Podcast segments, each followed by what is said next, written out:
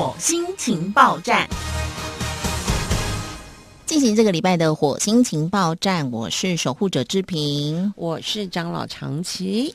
那这个礼拜呢，我们要继续进行我们上个礼拜要跟大家介绍的 FinTech 金融科技下有很多新的投资理财法。同时呢，我们邀请到非常知名的投资理财顾问黄继义阿法老师，老师早安。大家好，我是黄继义阿法老师。好，呃，上礼拜跟大家聊到什么是 P to P 借贷平台。那在台湾现在来说，比其他国家晚了十年，但我觉得没关系，至少还是开始。那它唯一的不同呢，就是说，如果你有一些资金，你想要借给别人，你可以透过一些比较安全的平台，然后做一个一年有八趴获利的投资法。我觉得我好像都只讲好的地方，让别人会不会觉得这件事情看起来或听起来太哪有那么简单或那么容易？难道完全都没有风险吗？其实，在 P to P 平台的这个运营当中呢，嗯，风险最主要是来自于借款人本身，借款人本身他有没有提供担保品这件事情，会是一个很重要的风险的判断。嗯，好，这是第一点。第二点是。平台本身的运作是不是完全符合台湾现行的法令规定下去运作？嗯嗯，好，打个比方，呃，以目前就是所谓的民间金融在运作的方式，因为他们的利率本身就是违反民法的规定。就是三分嘛，对，哈，哦，这个视频主持人果然见多识广，哈，直接就讲出这个关键点。嗯，民间金融通常它基本起跳就是一个月三分，也就是一个月三趴的意思。嗯，一个月三趴，一年三十六趴，加上乘坐的时候会有一个手续费六到十 percent。嗯，所以民间金融基本的门槛就是一年四十二趴以上。那这是违反民法两百零五条的规定。嗯，好，我们民法规定的是借款这个行为不能超过二十趴。他这样规定还是很多人去借啊。是，好，所以呢，你去看银行为什么信用卡，它的借款利率都定在十九点多，就是因为这一条法令的关系。所以呢。银行本身为什么会谨守这个法令的这个分界点？这是一个很重要的判断的基准。嗯好，但是你回过头来去思考一件事情，就是银行它把钱借给别人，收十九点八帕，它回馈给存款户到底是几帕呢？一趴，一趴。这中间的差额呢？十九趴。好，其实都是拥有是非常气愤的声音。嗯，对，好，其实都是拥有银行的这些家族，嗯，他们享受这些获利。所以我们常听到，哎，金融业为什么会有六到十二个月的年终奖金呢？嗯，为什么拥有银行的家族都是台湾富比士排行榜的人？其实这是一般人比较少去思考这件事情。嗯，为什么？因为当银行利用你低廉的成本去赚取这些获利的时候，其实它是跟你完全没有关系的。嗯哼，对。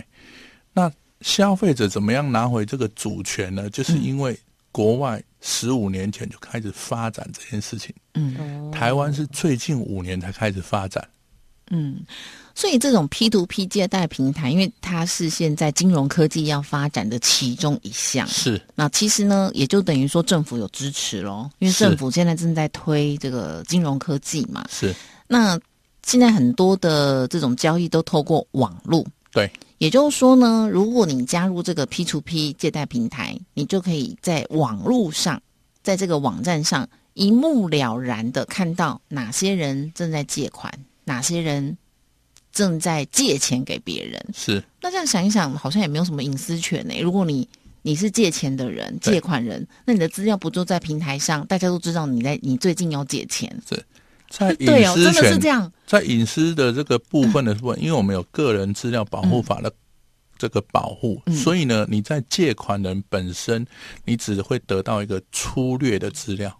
比如说呢，我打个比方，假设是一个有担保的 P to P 平台来讲，嗯，你只会得到一个大约的地址。比如说，哎，这个借款人他是重庆南路，嗯，某某号，哦，几楼。晚差评、晚圈屏，哦，对 你你你你的名字呢，你只会出现一个字，就是姓的部分哦，。那我姓这么少，对全台湾都知道我在借钱了。所以呢，关键点很简单，是在于个资法的这个部分呢，它是会对借款人的个资有一个保护在，那到底谁才能看得到呢？就是没有人看得到，只有平台看得到。哦，对，所以不会因为说有借款人他来借钱，搞得全全全天下人都知道这件事情。莫慌，我你莫慌。对对对对对，好嗯，那如果我是投资者，对那我也不知道我把钱借给谁啊？好，因为呢，目前的 P to P 平台全部都、哦，我们讲合法的 P to P 平台，都背后都有所谓的律师事务所去做一些呃合约的这个控管，跟这个整个网站资讯的这个这个算是一个管理。好，嗯所以呢，在这个部分呢，只要是合法的嗯 P to P 平台，都会有这些相关的机制去做一些确认跟审核。嗯哼，对但是呢，投资这个行为本身呢，政府有另外一个规定是不可以有保证获利这件事情。嗯所以呢，你只要看到电视上有基金的广告，它就会有念一串嘛。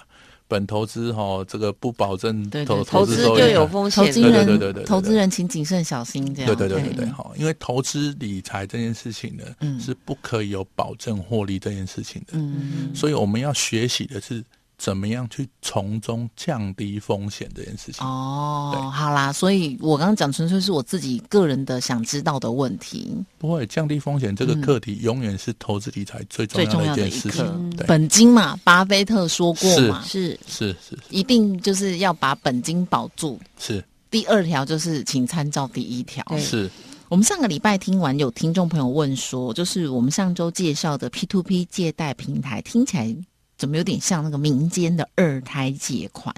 差别是除了刚才阿法老师讲的，民间借款的利息太高了，三分，对那再加上他们其实。他们其实不需要担保品啊，他们只要带着木棍跟，就是就是大家要回钱的方法不太一样，是但那个不是每个人都可以做的、啊，也不合法。对。嗯呃，其实，在台湾来讲，我觉得两件事情是第一个要做的，嗯就是第一个就是是不是合乎法令的规定。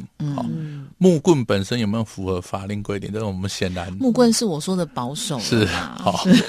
那关键是在于，就是说，如果这个平台本身是政府，它已经有新明定了一个法令来去规范这些业者，同时呢，业者本身呢也都符合整个产业正向发展的状态，嗯。去做呃法律方面的顾问啊，或者是说风险控制的这个管理的部分。好、嗯那目前呢，在台湾来讲，算是发展的还算良性。嗯。那以我目前呃知道的一一家不动产的 P to P 平台来讲，嗯他们呃五年来五年来大概有九千位的客户，嗯。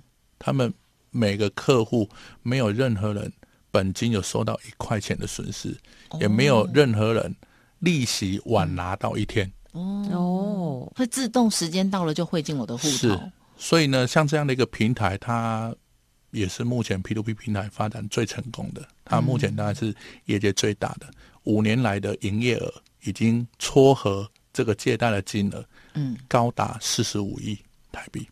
哇，是还不错哎、非常厉害哎！所以你看，如果我有十万块闲钱放进去，扣掉手续费的话，本来是八趴，你可以一个月拿到八百块嘛。是但是扣掉手续费，刚才阿法老师说是六百多块。应该是说，呃，本来是九趴，哦哟，但是因为你要扣掉平台十分之一的手续费，所以你嗯实拿的是八点一 percent。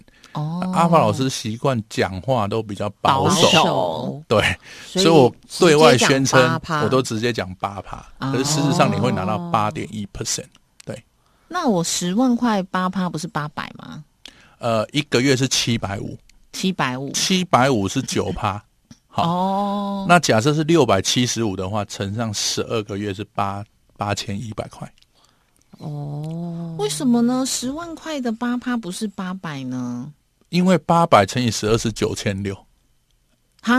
为什么称为十二呢？因为一年有十二个月啊，哦，一年有十二个月嘛，对吧？好难哦、所以说理财要交给专家。对所以十万乘以零点零八是八千，是八千，八千除以十二个月，一个月是，哦，对对对对对。除以十二，嗯。显然是不是很多人问过这个问题啦？呃，嗯，志平来，我们当守护者就好，所以要把那个理财呢交给专业专业人，的，真就是，黄记阿法老师。哎，阿法老师，是。你刚刚说的这五年来嗯守护着大家，然后营业额有就是盈利有这么高的这样子的一个就是 B to P 专这这样子的一个就是专业的理财平台，是到底是哪一家公司？你可以透露让一下，让我们知道一下好这么这么安全的地方。这家公司它的呃平台的名称取得非常有商业的这个 sense。好、嗯。因为它是取《商业周刊》的封面有一期叫做“我就是银行”，嗯哦。I am Bank，所以他就把这个 I am Bank 的字母缩写叫 IMB 平台。哦。哦，IMB 平台，是，IMB 就我就是银行呃啦，I am 哦 Bank 的意思。就是每个人都可以当银行。是。那我还是想要了解哦，就是说我们上个礼拜有提到嘛，像银行，你跟银行借钱也可以。那既然都已经有不动产了，你为什么不跟银行借，要到民间跟这个 P to P 借呢？这个核心问题还是在于银行本身它的放款的逻辑。嗯第一个，它需要的是借款人的六到十二个月的薪资转账存折。哦，好这一件事情呢，会有会有一个族群没办法满足，嗯就是所谓的失业的人。打个比方，好，嗯台湾有七百万的劳工，嗯那假设官方统计的失业率是三 percent 好了，嗯那也就是会有二十一万的劳工是属于失业的状态。嗯失业的状态呢，不是每个失业的劳工都有房子，嗯我们预估有三成的人有房子就好了。嗯所以二十一万乘上三成，就是六万三千人。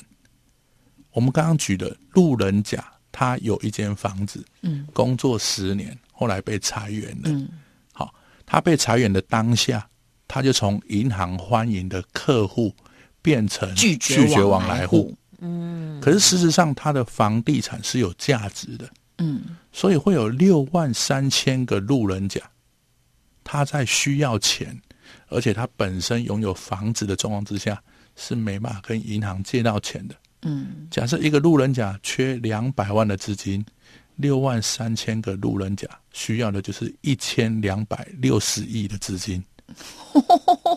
所以呢，这个市场其实是非常的庞大，只是原本嗯。在法令没有公布之前，嗯。它都是被所谓的民间金融、嗯。好、当铺、汽车借款、嗯。高利贷、地下钱庄帮派所占据这个市场。这样，嗯。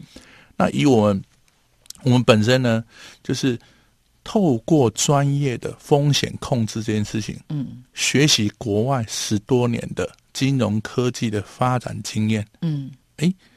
我们发觉可以在这里面呢提供借款人嗯。相对于民间金融更便宜的借款利率，嗯。同时也提供给有闲置资金的人高于银行的好、存款的这个利息，它是一个三赢的局面。嗯，而且确实蛮多人都是没有收入证明的啦，是，嗯，对不对？对。像很多的包租公、包租婆，对，他们甚至就是都因为要逃税嘛，避税，对，所以他们可能就没有那个租金收入的证明，是。就打给红本嘛，对哦，对不对？对哦。那如果他今天想要再买房子、再借款，其实他就是没有收入证明。，是是，但其实他们都是有钱人。钱都在床底下。对，其实，嗯其实这一这个区块哦，这个是嗯台湾的中小企业主既有的惯性。嗯他们在一开始公司在获利的当时，嗯为了节省税金，他都把他的财务报表做成赚很少钱，嗯，甚至是没有赚钱。对，可是当他突然接到一个大的订单，嗯，他需要一笔资金的时候，他这个时候要去跟银行往来，嗯。就会遇到困难。嗯。所以呢，P to P 平台它之是之所以会发展，在全世界一百多个国家都发展，嗯。好，而且呢，每一个国家发展的很成功的，甚至都有上市上柜的这个案例，嗯是因为本身消费者就有这个需求。P to P 平台的发展就在于银行本身它并不能完全满足消费者的需求，嗯，它才会因应而产生这样。对，所以如果你就是哎最近要结婚啦，要买房子啊，有一些资金需求，可是你又不符合银行的标准的贷款条件啦，你也不想跟那种三分的公司借款，那像这样的借贷平台就蛮不错的。是但是它的利息是多少呢？它的利息它一定低于三分吗？一定低于三分，那会低于银行的十九点通常都会接近十九点八。哦，通常。为什么？因为呢，它一定是取得在合法的这个上限，合法的上限就是二十嘛，嗯。所以它一定是在二十趴以内。以内。以内。同时呢，因为它所收取的这个利息有一部分，好，嗯。都是要提供给这个提供资金的一般小额投资者，嗯。所以呢，它的这个利率的这个定定呢，通常都会很接近二十帕。嗯。那投资者呢，他可以拿到的，假设是有担保的，大概是会拿到八 percent 左右。嗯。假设是无担保的，嗯。好，市场上有十二趴、有十三趴、十四趴、十五趴都有，嗯。就是投资者实质上可以拿到的这个嗯，投资收益。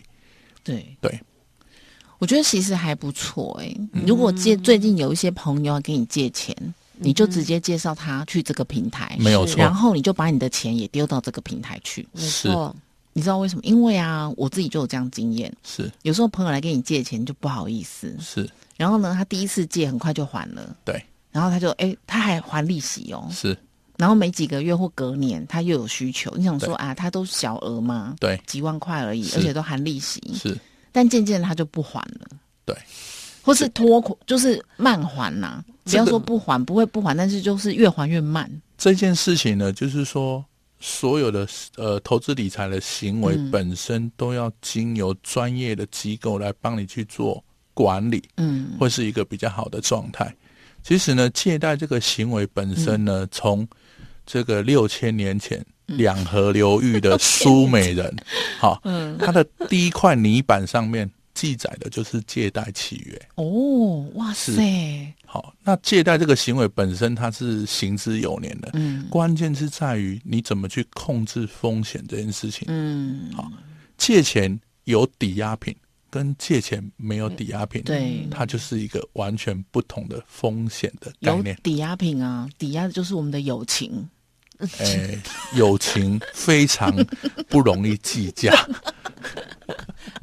友情无价，友情无价，对啊，抵押的是友情啊是，没还钱友情就没啦，是是对？不对所以叫无价。无价，有两种解释。对啊是，哎，确实还是不错哎。如果最近真的有人要找你借款，你就跟他讲说啊，我最近因为知道有金融科技下的这个 P to P 平台，我把钱都投资进去了，是，是。你就去那借对对对。对，保障双方嘛。保障双方。为什么？因为所有的 P to P 平台，他们的呃债权产生过程当中，一定都会有相关的合约。嗯，好，所以呢，呃，这也可以避免，就是因为人情，嗯，好，因为人情的关系，缺乏这个合约的精神。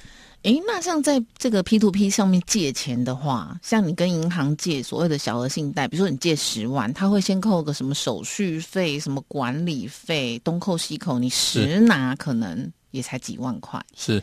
那再来就是说，你要分几期还，是。他一开始就会先讲好，是，可能哦十二期、三十六期。对，那这种 P to P 也是模式也是这样吗？非常接近，非常接近。嗯。因为借款这个行为本身呢，一开始在平台要去帮帮投资人做撮合的时候，就一定先会先把借款人的相关的条件都全部筛选清楚。嗯。比如说以这个不动产这个 P to P 的平台来讲，他一定要先确认这间房子本身的所有权跟抵押权的状况，嗯甚至还要确认他有没有租赁的问题。嗯嗯好，因为买卖不破租赁嘛。假设这个租房子合约有签比较久，他到时候在处理这个不动产都会需要更多的时间去处理。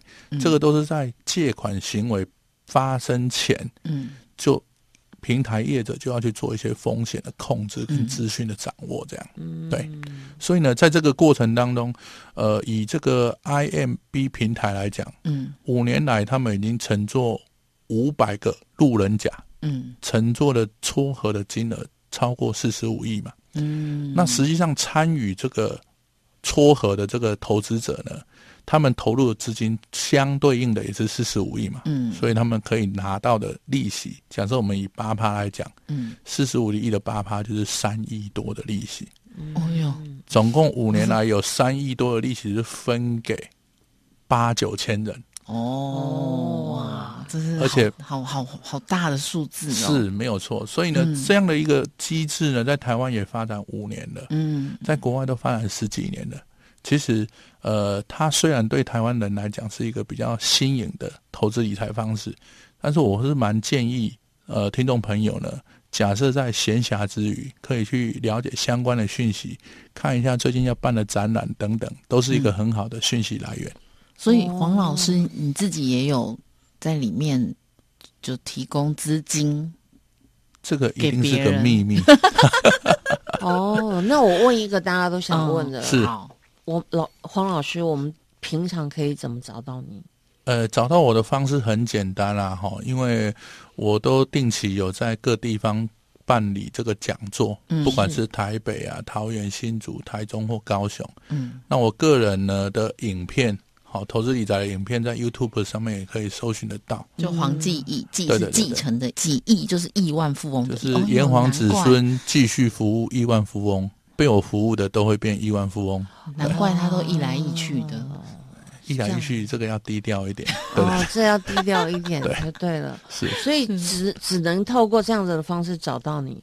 那不会啊，透过正声广播电台，应该也可以很直接的联系到我。哦，对对对对对，请洽来自火星 IP 情报局局，我们就可以联系到我们的黄继义老师，黄系阿法老师。是好，今天呢，我想内容提供给听众朋友，如果你有兴趣的话啦，也欢迎可以就是留言在我们的粉砖留言板当中。那我们会把大家的问题呢，都在节目当中来请教我们黄继阿法老师。好。好，再一次的谢谢阿法老师来到节目当中。